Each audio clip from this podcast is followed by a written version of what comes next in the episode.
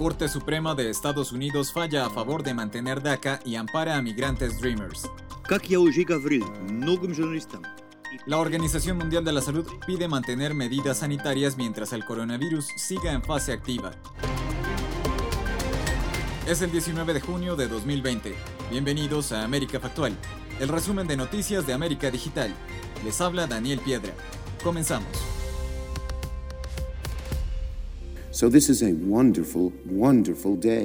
Hoy es un día maravilloso, dijo el líder de la minoría del Senado, Chuck Schumer, en su discurso luego de que la Corte Suprema de Estados Unidos se pronunciara en contra de una orden ejecutiva del presidente Donald Trump, asegurando que el mandatario no puede poner fin al programa de acción diferida para los llegados en la infancia DACA, el cual protege a unos 650.000 jóvenes inmigrantes que son considerados como los Dreamers.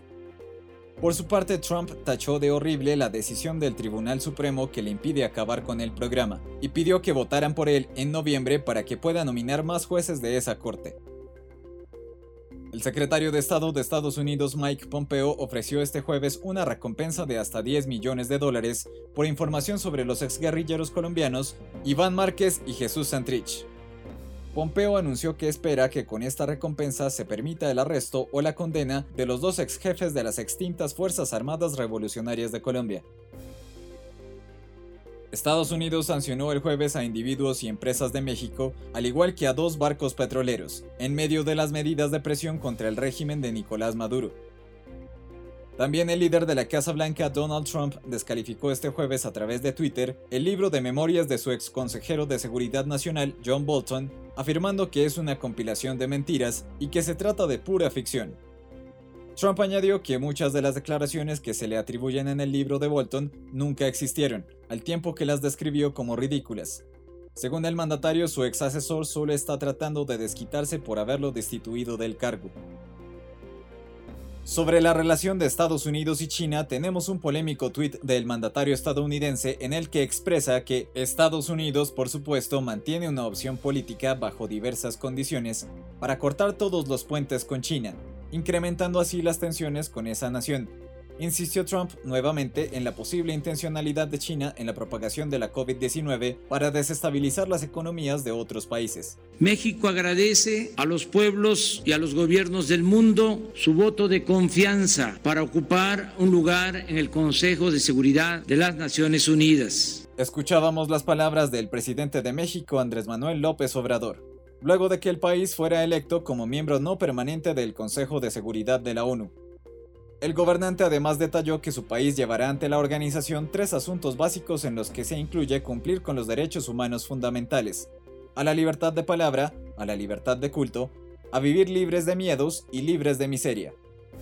Fabricio Queiroz, ex asesor del senador Flavio Bolsonaro, quien es hijo del actual presidente de Brasil, Jair Bolsonaro, fue arrestado este jueves en Sao Paulo en el marco de una operación que investiga una posible trama de corrupción en la Asamblea Legislativa de Río de Janeiro. Flavio Bolsonaro, hijo mayor del líder ultraderechista, está en la mira de la Fiscalía desde el 2018 debido a movimientos financieros atípicos identificados por el Consejo de Control de Actividades Financieras en su cuenta bancaria y en la de 74 colaboradores suyos en la Asamblea Legislativa de Río de Janeiro. Eh, dentro de las limitaciones que tenemos, nuestras condiciones aquí han sido buenas, ha sido un trato de respeto de los derechos humanos. Venezuela difundió imágenes de seis directivos de la petrolera Citgo y aseguró que están sanos, solo horas después de que Estados Unidos expresara preocupación por la salud de estos y alertara que presentan signos de padecer COVID-19. Los detenidos son venezolanos, pero también tienen la nacionalidad estadounidense y aunque el propósito del video era para confirmar que se encuentran sin síntomas de coronavirus, uno de los exgerentes solo habla de su condición en la cárcel de El Helicoide en Caracas.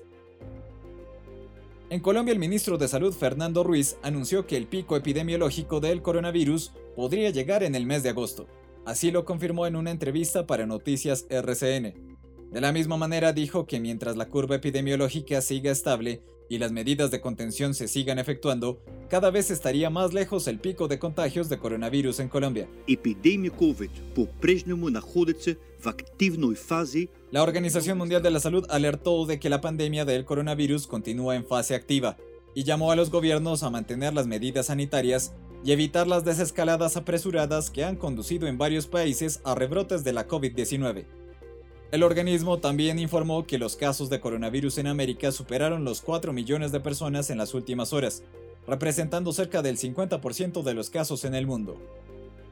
De acuerdo con la OMS, en el mundo ya se registran 8.2 millones de personas contagiadas, de las cuales casi la mitad están en América, siendo el continente más afectado por la pandemia.